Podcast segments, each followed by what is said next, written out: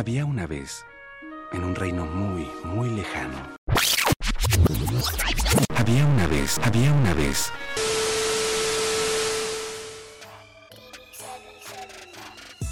Hola, hola, hola, ¿cómo están? Bienvenidos a otro episodio del Tetris Perfecto. Como siempre, Alejandro Romero te saluda. Es un completo honor tenerte nuevamente aquí en un episodio más del Tetris Perfecto. Y no solo cualquier episodio, no es un episodio X, todo lo contrario, es un episodio especial. Como ves en la portada, nuevamente volvemos con la serie Cuentos que no son cuentos. Esto es el Tetris Perfecto, Cuentos que no son cuentos, segunda parte. Así es, la verdad, esta serie que nos lleva emocionando bastante, que son episodios mucho más cortos en comparación a los anteriores, pero igual de cargados. Así que prepárate unos 10-15 minutos para que Dios pueda realmente transmitir algo a tu vida a través de lo que tenemos preparado para vos hoy. Si no has escuchado lo que es cuentos que no son cuentos, te lo explico súper rápido. Cuentos que no son cuentos es una serie en la que tenemos una pregunta, así como en los episodios anteriores tenemos invitados y les hacemos preguntas y son 15, 10 preguntas las que hacemos en todo el episodio. En cuentos que no son cuentos es igual. Tenemos a algo o alguien que nos va a responder una sola pregunta y es bastante interesante y bastante divertido la forma en la que lo hacemos. Entonces te explico quién es el valiente o los valientes en dichos casos que responden esta pregunta. No es alguien físico que tengo aquí presente conmigo, sino más bien son esos valientes héroes y heroínas de la narrativa bíblica de la Biblia, que a través de una historia nosotros podemos ver su ejemplo de vida, podemos ver lo que Dios hizo en ellos y así nosotros inmediatamente quedamos como, ah, ahora todo tiene sentido, ahora lo entiendo, Dios está hablando a mi vida junto con esto.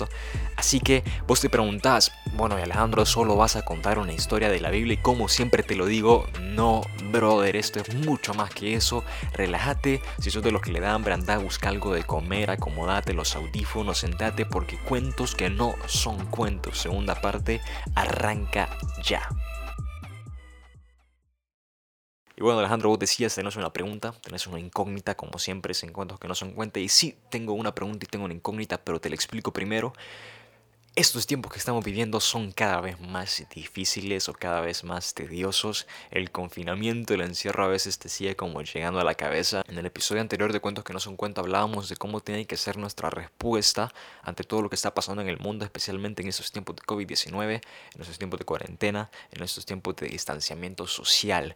Pero no te voy a mentir, unos 20 minutos antes de poder grabar este episodio yo estaba tirado en mi cama con posición fetal prácticamente y de alguna forma diciéndole a Dios, bueno, ¿y cuándo vas a acabar todo esto? En mi desesperación yo ya le decía como Señor, yo ya sinceramente no aguanto. Estoy cansado, no cansado de que no tengo fuerzas físicamente o espiritualmente, sino que ya estoy harto, ya no aguanto, no me, no me siento capaz de continuar. Y me ponía a pensar o imaginar en mi cabeza cómo sería todo el escenario de si todo esto no hubiera pasado. Le decía que el Señor probablemente en la universidad hubiera conocido personas nuevas, hubiera hecho nuevos amigos, todo esto estaría mucho mejor estar aquí encerrado en mi casa. Pero inmediatamente se me venía a la cabeza realmente cuántas cosas buenas han pasado mientras estamos en este tiempo de confinamiento. Solo pensaba en nuestra iglesia, en Jóvenes Cristo Viene, HN, realmente cuántos jóvenes nuevos han llegado, cuánta palabra hemos recibido de Dios a través de, cada reunión virtual que hemos tenido. Y Dios me ponía como incluso he hablado tu vida, Alejandro, mientras estamos en este tiempo de confinamiento. Así que realmente empecé a ver el lado positivo, empecé a ver lo que está pasando más bien en pro de lo que está sucediendo, más bien que en contra y lo que te estás perdiendo. Entonces se me venía a la mente una pregunta, se me venía a la mente una incógnita de puede que vos estés en este mismo caso de que yo ya, ya quieres que esto termine, ya no aguantas, ya simplemente quieres salir, pero inmediatamente recordás que Dios está haciendo cosas en tu vida a través de todo este proceso, entonces, o incluso puede ser también la persona de que estás empezando a recibir algo de Dios, o sea, apenas has recibido una cosa o has escuchado como algo de Él que te está también como manteniendo en el camino, o incluso puede ser el que todavía no has recibido nada, pero estás dispuesto, Señor, en cualquier momento háblame, aquí estoy presente. Entonces la pregunta es, ¿ahora qué? Ahora que ya recibí algo, ahora que estoy esperando algo, ¿ahora qué hago con eso? Ya me hablaste, ya entendí, ya escuché, Señor, ¿qué quieres que haga ahora? Y bueno, la historia, la narrativa bíblica, los héroes, bueno, en este caso es un héroe de la narrativa bíblica que nos va a ayudar este cuento que no es un cuento, el personaje principal es ese profeta llorón, chillón, que pasaba renegando a cada rato, pero que Dios hizo cosas poderosas a través de él. Es nada más y nada menos que Jeremías. Vos te preguntabas por qué le decís llorón, chillón, Alejandro, le estás insultando. No, y es que la verdad a Jeremías se le conoce así como el profeta llorón. Y ahorita mismo te explico por qué. Desde que empezamos viendo la historia de Jeremías en Jeremías 1, es el momento en el que Jeremías es llamado por Dios. Jeremías está simplemente en la casa de su padre como cualquier persona normal. Tal vez estaba también encerrado en su casa un momento, no tal vez no tan largo el proceso como vos y yo estamos ahorita, pero estaba encerrado estaba en su casa, estaba tranquilo y de la nada se le aparece Dios y le dice, Jeremías, loco, voy a hacer algo increíble con tu vida. Antes de que vos nacieras yo ya te había llamado, antes de que vos estuvieras en el vientre de tu madre yo ya te había separado y te había alistado para cosas enormes, cosas que ni siquiera vos te puedes imaginar. A lo que Jeremías responde y la primera respuesta de Jeremías inmediatamente es, Señor, pero es que yo soy muy niño, no puedo hablar, no puedo hacer nada, no puedo hacer esto, no puedo hacer lo otro. ¿Cómo me vas a usar a mí? Inmediatamente poniendo excusas a Jeremías, pero Dios sigue de persistente y le dice, vos no te preocupes por eso, porque yo soy el que pongo mis palabras en tu boca, yo soy el que te doy la autoridad para construir, para derribar, para levantar, para deshacer, y le da todo este aliento prácticamente buscando que Jeremías no dude, que Jeremías no tenga simplemente más cosas que lo quieran limitar él mismo, y empieza a hablarle y decirle voy a hacer esto con vos, voy a hacer esto otro con vos y realmente no tenés idea del alcance que vas a tener tu vida por lo que yo estoy haciendo o por lo que yo voy a trabajar en el pueblo a través de vos. A lo que Jeremías, bueno, queda como, ni modo, ok, entiendo, Señor, tengo fe, eh, confío en lo que vas a hacer y bueno, vamos para adelante. Ahora el contexto de esa historia se empieza a poner más difícil cuando pasan los años o pasa el tiempo en el que Dios empieza a usar a Jeremías, porque imagínate, uno pensaría cuando dice Dios que te va a usar es que te va a llevar a naciones, que te va a llevar a reinos, que las personas te van a clamar, uff, papá, el ungido de Dios vino para acá, te van a servir comida siempre a donde llegues, que vas a ser alguien que la gente va a recibir súper bien porque reconocen que Dios te está usando, que sos alguien que realmente Dios está llevando a muchos lugares para cosas grandes, pero ese no era el caso para Jeremías. Jeremías era odiado, era detestado porque Dios lo usaba de una manera muy pero muy peculiar. Dios había escogido a Jeremías para hablarle a un pueblo que estaba en pecado, que estaba en idolatría, que estaba cayendo en muchas cosas que lo estaban alejando de su nombre. Así que prácticamente cada vez que Jeremías se dirigía al pueblo con lo que Dios quería hablar, era para decirles arrepiéntanse, vamos, volvamos a los caminos de Dios porque si no nos va a exterminar, nos va a destruir, tiene cosas preparadas en forma de castigo si nosotros no nos regresamos a su camino. A lo que obviamente la gente no le gustaba escuchar, a quién le va a gustar que venga alguien y te diga, te van a destruir, te van a deshacer si vos no volvés a un camino del que hace años no has escuchado, del que hace años no te sentías parte de.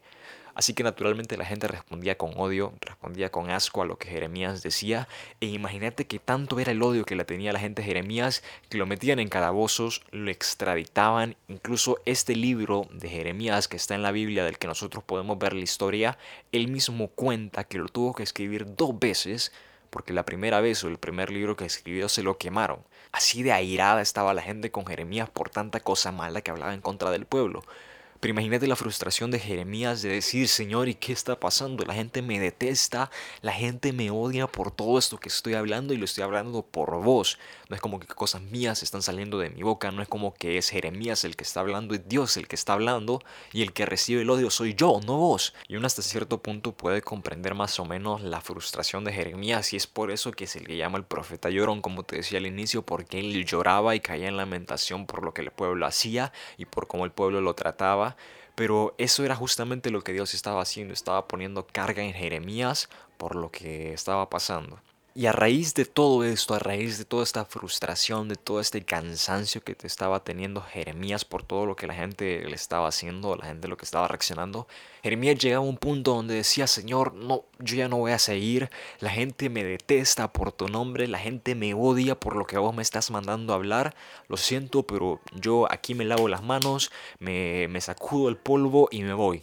Vos si querés buscar a alguien más, pero yo ya no puedo, me rindo.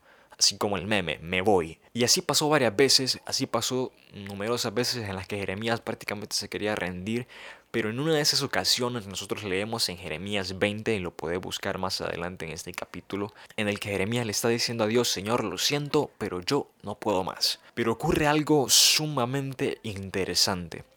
En uno de los versículos nosotros podemos leer que Jeremías escribe una frase en la que dice, fui seducido y me sedujiste, fuiste más fuerte que yo. ¿Y a qué se refiere esto?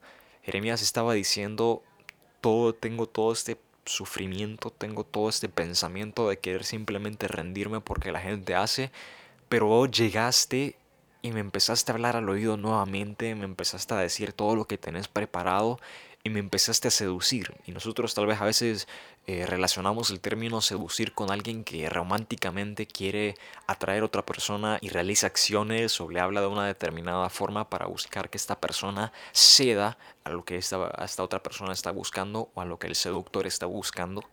Y Dios así empezaba a hablarle a Jeremías, empezaba a recordarle a Jeremías todo lo que en un principio le había hablado, toda la autoridad que le había dado, todo lo que tenía preparado para su vida.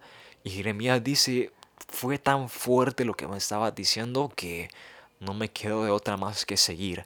Por tantas ganas que yo tenía de rendirme, por tanto dolor que yo estoy teniendo a causa de lo que la gente me hace por tu nombre y por lo que vos me estás mandando a hacer, tu voluntad, tus promesas y tu cuidado es mucho más fuerte. Me sedujiste, fui seducido, fuiste mucho más fuerte que yo. Y es aquí donde vemos que realmente a pesar de todos los problemas, a pesar de todo lo que Jeremías estaba pasando y sufriendo, Dios era insistente, Dios era persistente, Dios era mucho más fuerte y no estaba dejando que Jeremías se rindiera. Por mucho que estaba toda esta gente diciéndole a Jeremías, te vamos a seguir haciendo paste mientras vos sigas hablando y sigas mencionando todo esto que supuestamente Dios te está mandando a decir, la voz de Dios diciéndole yo tengo cosas preparadas para vos, yo tengo cosas enormes para vos, era mucho más fuerte, era mucho más resonante y se apegaba a su corazón mucho más fuerte que cualquier sentimiento de duelo o de cansancio o de simplemente querer dejarlo todo. Y es a causa de esto que nosotros más adelante empezamos a leer que Jeremías se mantiene fuerte en el llamado. Ojo, los problemas no dejaron de llegar. La gente seguía atacando a Jeremías. Llegó un punto en el que ya lo sacaron de la ciudad porque ya no lo aguantaban. Pero Jeremías se mantuvo firme, se mantuvo estable, se mantuvo encaminado en lo que Dios había preparado para él, en lo que Dios lo había llamado para hacer. Y es por eso que nosotros hoy podemos tomar a Jeremías realmente como eso, como un ejemplo de persistencia tanto de parte de él, porque aguantó todas las pruebas, aguantó todas las tribulaciones, toda la persecución, pero persistencia también de parte de Dios. De aunque él se quería rendir, aunque lo quería dejar todo, simplemente era más fuerte todo el llamado que él tenía, todo lo que Dios había depositado sobre su vida, y no tuvo otra opción más que seguir, más que continuar. Y ahora Alejandro, ¿qué tiene que ver Jeremías? ¿Qué tiene que ver este cuento que no es un cuento con el ahora qué? Ahora que he recibido algo de Dios, ahora que he escuchado algo de Dios, ¿qué tengo que hacer? Y bueno, la verdad es que es súper sencillo, tal vez ya lo captaste, pero te lo tengo que recordar una vez más. Primero, el llamado de Dios es irrevocable. Una vez que Dios te dice, te voy a usar para esto, tengo esto preparado para vos, que simplemente nadie te lo puede quitar, es por eso, porque nadie te lo puede quitar. Nada puede absolutamente limitarte, así como Jeremías dijo, Señor, yo soy muy joven, no puedo hablar, tengo esto, tengo lo otro, que realmente es mejor si vos buscas a alguien que ya está preparado. Pero eso es lo asombroso.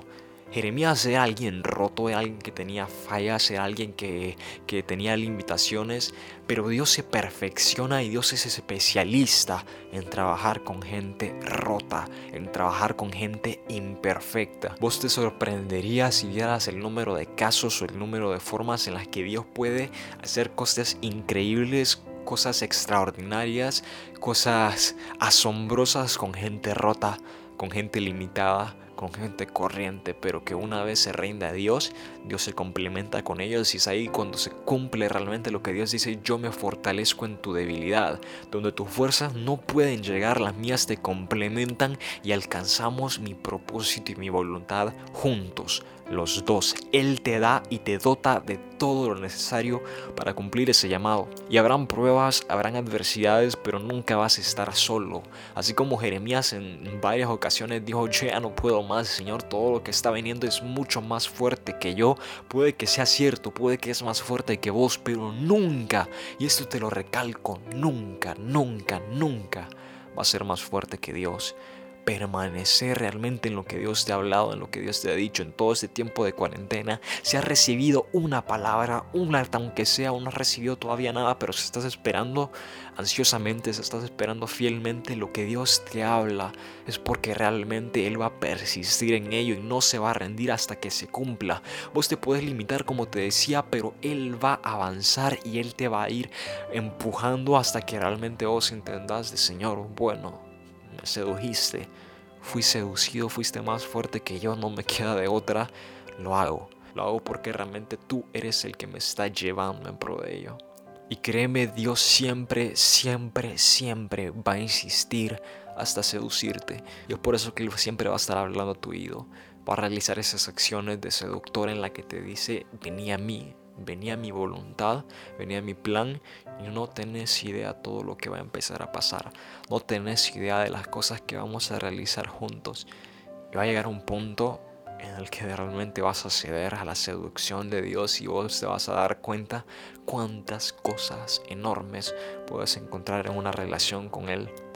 Y realmente no importa cuál sea tu llamado, el llamado que vos tenés no es para darte gloria a vos, no es para que la gente diga, uff, el ungido de Dios, y que la gloria caiga sobre vos, todo lo contrario, Jeremías será atacado y tal vez en ocasiones te va a tocar así, pero lo que te tiene que reconfortar, lo que te tiene que mantener tranquilo es que tu llamado está hecho para darle gloria a Él tu llamado está hecho para que toda la gloria la reciba Dios. E incluso una segunda función también fundamental de tu llamado es que está hecho también para que muchas personas vean también cómo la gloria va directamente para Él. A pesar de que a vos estés tomando mucho tiempo mentalizarte en lo que está pasando, vos ni te vas a dar cuenta cuando personas ya están viendo todo lo que Dios está haciendo y están enfocando sus ojos arriba, no en vos, no en lo que vos estás logrando, no en tus habilidades, no en tus capacidades, pero sí en lo que Dios hace, en el poder que tiene, en la gloria que se lleva. De la misma forma, vos vas a alcanzar cosas grandes a través de lo que Dios ha hablado a tu vida estos días.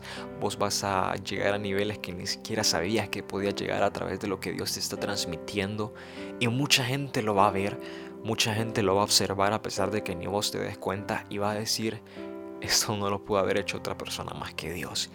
Este no habría podido llegar a donde hoy está llegando si no tuviera tenido al más grande de todos, empujándolo, seduciéndolo y llevándolo hasta el punto donde hoy está.